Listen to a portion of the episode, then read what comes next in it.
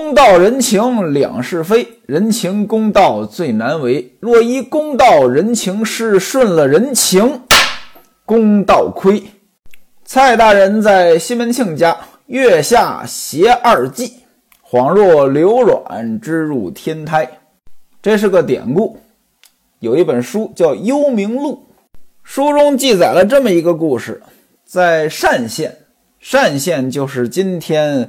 浙江绍兴下面那个嵊州啊，在单县呢有两个人，一个叫刘晨，一个叫阮肇。这二位呢在天台山迷路了，看到山上呢有一个桃树，饿呀就摘桃子吃。吃完之后遇到两个女的，长得很好看。这个呢倒还不算奇怪，奇怪的是什么呢？这两个女的呢？跟这个刘阮呀，就跟认识似的，直接叫他们二位的名字，很开心，还问说：“你们怎么才来呀？”就把刘晨、阮肇二人呢请回家了。到了晚上，二男二女啊分成两对儿，啊就分别就寝了。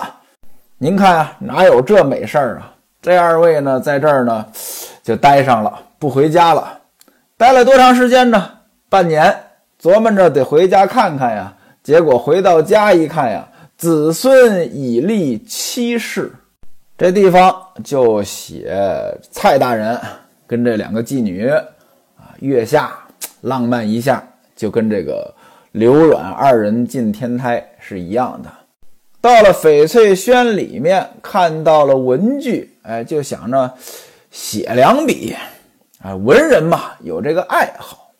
西门庆赶忙让书童呢把这个墨研好了，给端上来，把纸铺好。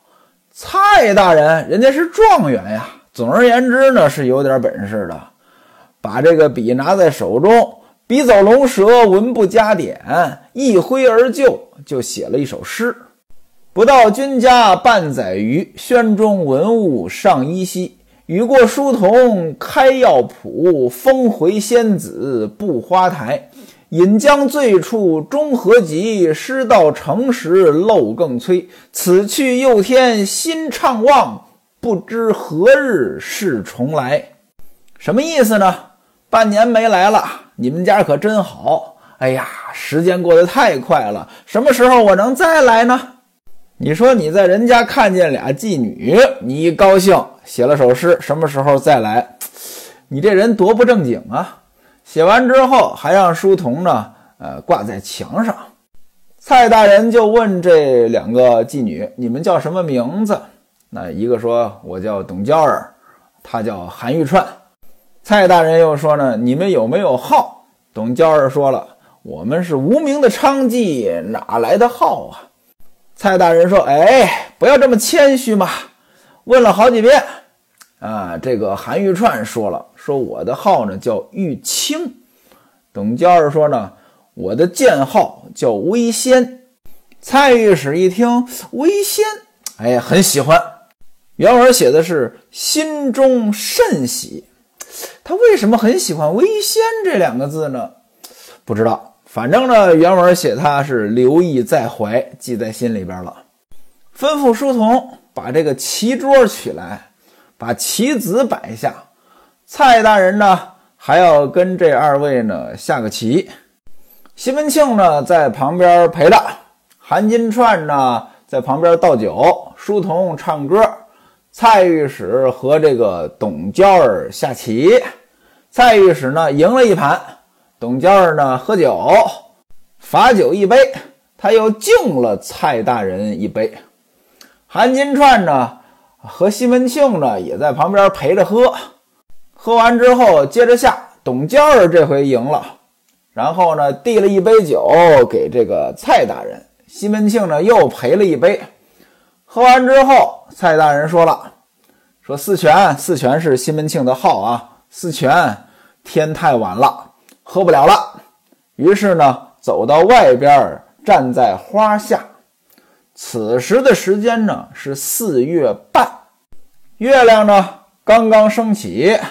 西门庆说：“嗨，时间还早，这不还有韩金串着吗？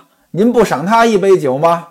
蔡大人说：“也对，你把他叫过来，我就在此花下力饮一杯。”于是呢，韩金串拿着一个大金桃杯，满满的斟了一杯，纤纤玉手捧地上去。董娇儿呢，捧着这个下酒菜。蔡大人呢，喝酒又倒了一杯，赏给韩金串。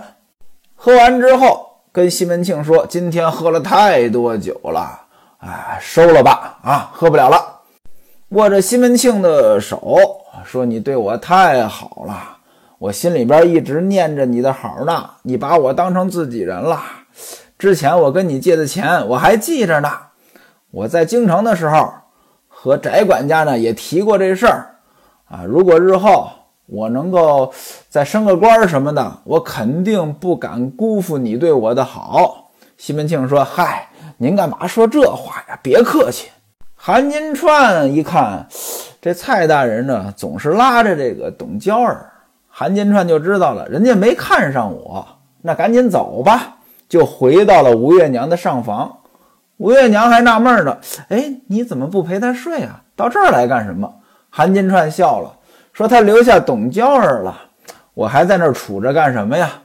过了一会儿，西门庆呢也过来了，把那边安置好了，把来兴叫过来，说明天早上五更天啊，准备吃的喝的啊，叫上这厨子到这个城门外永福寺给蔡大人送行。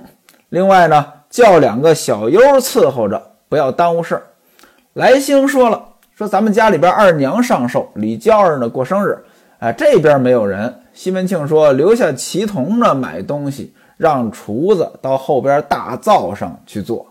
又过了一会儿，书童和戴安啊过来了，啊，把那些吃的家伙事儿呢也都收拾好了，讨了一壶好茶送到花园去，啊，让蔡老爹漱口，在翡翠轩书房的床上。啊，该铺的、该盖的也都准备完了。蔡大人见董娇儿手里拿着一把香妃竹泥金扇面，香妃竹的啊扇面，上面画着啊水墨画啊，香兰平溪流水。这个文人嘛，好这个。董娇儿呢也会来事儿，说麻烦您帮我提一首诗吧。蔡大人说也没有什么可提的。就着你这个号微仙来提吧。于是呢，就在灯下提起笔来，写了四句：“小院闲庭寂不华，一池月上尽窗纱。邂逅相逢天未晚，紫薇郎对紫薇花。”您注意最后一句“紫薇郎对紫薇花”，那肯定是他自比紫薇郎，人家是微仙紫薇花。这句是有出处的。白居易写过一首《紫薇花》：“丝纶阁下文书静，钟鼓楼中客漏长。独坐黄昏谁是伴？紫薇花对紫薇郎。”哎，您注意啊，白居易是紫薇花对紫薇郎。白居易这首诗什么意思呢？就是上班划水的诗。上班的时候闲着没事，在那儿磨洋工。斯伦阁就是他上班的地方，这是古代颁诏书的地方。啊，斯伦阁里边他值班啊，也没事干。人只要没事干呀，时间就过得特别慢。有事干就不一样了。您比如说，学徒我在台上演出的时候，这节目半小时，感觉一下子就过去了。您要说平时没事干啊，啥都不让你干，这半小时可长了。钟鼓楼中客漏长，时间过得太慢了。独坐黄昏谁是伴？我太无聊了，谁陪我呀？紫薇花对紫薇郎，只有那个紫薇花陪我。白居易说的这个紫薇花，它真的是花。蔡状元说的这个紫薇花，指的是这个董娇儿微仙，他自比紫薇郎。白居易说自己是紫薇郎，这名正言顺。白居易在中书省上班，中书省曾经就叫紫薇省。这紫薇。来自于天上的紫微宫，这紫微宫就是天上北极星那一片儿啊。那么用它来指皇宫，那中书省为皇上服务的啊，紫微省。白居易在中书省上班啊，自称紫微郎，这是对的。可是你一个蔡状元到地方为官了啊，这么说呢就不合适了。提完词之后，哎，董娇儿拜谢，两个人呢上床就寝。书童戴安。还有蔡状元自己带来的家人呢，在外边明间里边睡，等待伺候。一夜无书。第二天早上，蔡大人呢给董娇儿包了个红包，这红包不小，多少钱呢？一两银子。董娇儿拿到后边给西门庆看，西门庆笑了，说他是个文官，哪有钱给你呀？给这个就算多的了。西门庆又让吴月娘给他们二人，他和韩金钏啊，每人五钱银子，啊，从后门呢把他们送走了。书童打洗脸水，伺候蔡大人梳洗穿衣。西门庆出来，在客厅上陪他吃早餐。什么早餐呀？粥。什么粥啊？书中没写。手下人呢？也把这个什么轿子呀、马呀准备好了，来接了，跟西门庆告辞，是千恩万谢。西门庆又说呢，学生昨天所言之事，您到任之后啊，一定呢帮我，呃，这个照顾照顾。那位说什么事儿啊？严引的事儿呗。等您到任上之后，我有什么事儿啊，给您写信，您呢多帮忙留意留意。蔡大人说：“哎，你对我这么款待啊，呃，你有个只言片语，哪怕写个二指宽的纸条到我那儿，我是无不奉行。”说完之后，二人一起上马，底下人跟着出城，到了永福寺，在这个永福寺长老住持的这个屋子里边摆酒饯行。来兴和厨艺早上早就过来了，已经安排妥当了。李明、吴慧两个小优在旁边呢，给唱。两个人喝了几杯，坐了一会儿。蔡大人起身要走啊，底下人呢也预备好了，就准备随时走。临走之前，西门庆呢又提到了苗青这个事儿，和蔡大人说：“说这苗青呢跟我呢认识啊，可能有点误会。哎，在上一任巡案曾大人那个案子呢。”要抓他，已经发出命令呢，去扬州抓他了。这事儿现在也了了。说您如果能见到宋大人，宋大人就是新任巡案。说您呢，帮我呢说几句话啊，感谢感谢。各位您看啊，如果说宋大人昨天没有提前离席，也许西门庆呢昨天就会直接跟宋大人说这个事儿。但因为他离席了。可能才是到这儿呢，托蔡状元转达的一个原因。蔡大人一听呢，说这个小事儿，我和宋年兄说，就算把他抓到了，放了也就是了。各位您看啊，没有人把法律当回事儿。到这儿呢，书中暗表。后来呢，宋大人呢去济南，呃，在这个水道上，在河上。又跟蔡大人的这个船着相遇了，哎，这个苗青呢，还真被人从扬州抓来了。蔡大人就说了：“说这是当年曾大人办的案子呀，你还管他干嘛呀？”哎，就把苗青给放了。最终的结果就是那两个船家啊给砍头了，苗青给放了，安童呢也就没事了。哎，您看啊，这案子就这么着了。西门庆送蔡大人，还要送到船上。蔡大人呢不同意，说不用送这么远了，咱们就这儿告别吧。西门庆说：“那您保重。”蔡大人上轿，这才分别。西门庆呢又回到寺中，到了这个长老的这个办公室。啊，这长老过来呢，跟西门庆呢打招呼、施礼、喝茶。西门庆一看呢，这老和尚岁数不小了，眉毛都白了。就问说：“您老多大年纪了？”和尚说：“小僧七十又四。”西门庆说：“哎呦，您这身体可真好。”就问说：“您法号是什么呀？”和尚说：“我的法号叫道坚。”那您有几位徒弟呀？啊，和尚说：“我有两个徒弟。这个寺呢，有三十多个和尚。”西门庆说：“这寺倒是不小，可是呢，该装修了。”这和尚说了：“啊，不瞒您说呀，这寺呢，原来是周秀老爹盖的。周秀是谁呀？就是周守备。后来呢，这个寺呢，长时间呢没钱修，所以呢，有点破败了。西门庆说：原来这是周守备的香火院，他家庄子离这儿不远，没关系，你跟他汇报一下啊，那个让他投点钱。”别的地方呢，也在画些，我也资助你一些。道江和尚一听呢，双手合十，表示感谢。西门庆吩咐戴安取一两银子，感谢长老，今天打扰您了。道坚说：“我不知道您来，没有提前给您预备斋饭。”西门庆说：“我要到后边呢去更衣。”道坚和尚让小沙弥开门，小沙弥就是小和尚。西门庆更衣，啊，更衣的时候呢，看见这个后边呢有五间大禅堂，有很多的云游和尚在这里边呢敲着木鱼儿念经。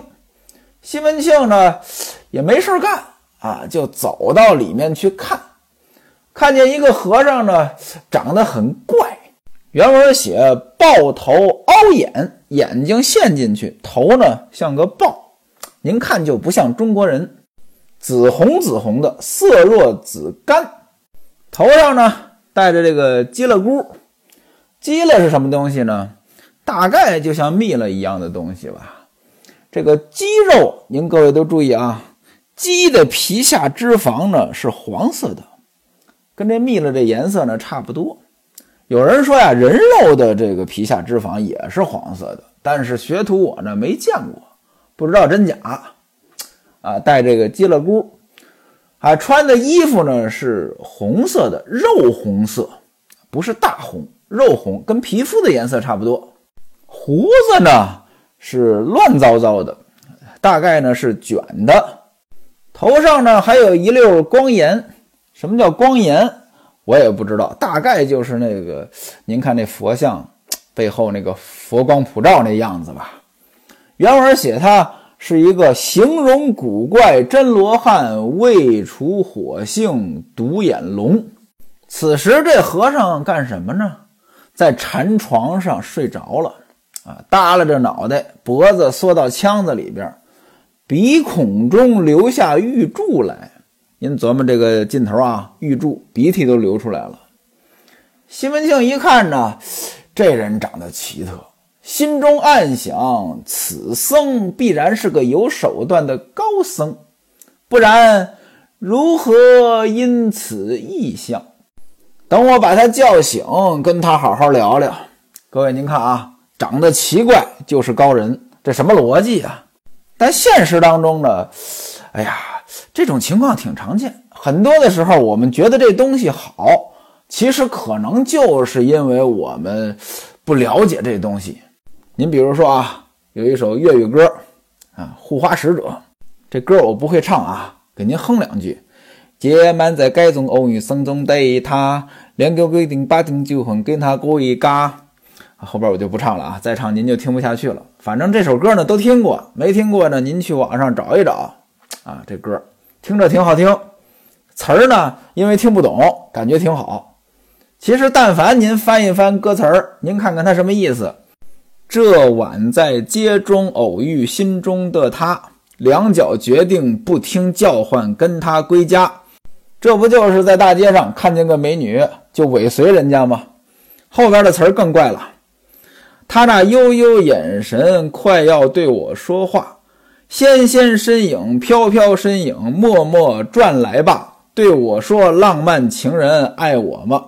你跟踪人家，你还有这种？自恋的幻想，希望他转过身来对你说他爱你。你说这玩意儿这词儿能听吗？您但凡用普通话唱这歌，就觉得呢这什么乱七八糟的。可是用粤语唱着，因为很多人听不懂，就觉得这东西哎挺好哎。所以您记住了啊，很多的时候，我们之所以觉得一个东西挺好、挺高级，可能只是因为我们不了解。西门庆现在就是这个问题，不就是看见一个外国和尚吗？那时候呢，很少见到外国人，他就觉得，哎，这个人肯定是个高人。西门庆呢，倒也不怯啊，人家睡觉呢，直接就说：“哎，那位僧人，你是哪里人士？何处的高僧？”叫了头一声，和尚没醒；第二声也不言语；第三声，这和尚呢，在禅床上伸了伸懒腰，睁开一只眼，站起来呢，向西门庆呢点了点头：“你是找我吗？”贫僧行不更名，坐不改姓，乃西域天竺国密松林齐妖峰寒亭寺下来的胡僧，云游至此，施药济人。你找我有何话说？啊，声音很粗。听他这么一自我介绍，这是个印度和尚，而且呢是卖药的。西门庆说：“那你既然是卖药的，我找你买一些滋补的药，你有还是没有？”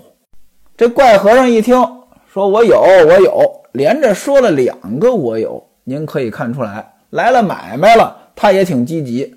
那可能呢，也不是什么高僧，就是个卖药的。西门庆说：“那我请你到我家去，你去不去？”这胡僧说了：“我去，我去。”西门庆说：“那既然如此，咱走吧。”和尚就跟西门庆走了。啊，这和尚呢还拄拐杖，铁拐杖，背上呢有这个搭链，皮搭链，搭链里边有两个药葫芦。走到前边，西门庆吩咐戴安说：“你叫两头驴，你跟师傅呢先回家，我呢随后就来。”胡僧说了：“说这个。”您呢不用这么安排，你就骑马自己走就行。我呢也不骑驴，我保证比你先到。您看这个奇怪，他还拄拐，他还走路，比西门庆的马还先到。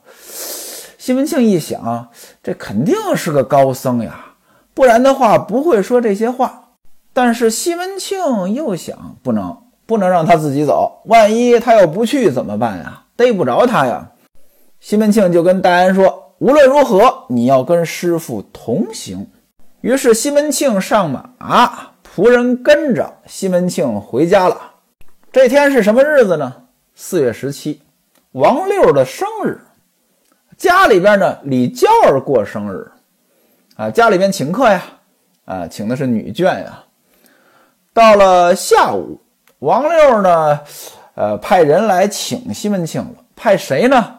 王晶，王晶是王六的弟弟。王六吩咐的很清楚，说你到门口呢，只找戴安啊。如果见不到戴安，你就在那等啊。您看啊，因为王六跟西门庆这关系呢不能公开，戴安是知道的，所以只找戴安。王晶呢，等了大约一个时辰，正好碰上吴月娘李娇儿呢，这送客人，送谁呀？送李妈妈。李妈妈是谁呀？李娇儿原来是勾栏妓院当中的人，李妈妈呢就是老鸨子。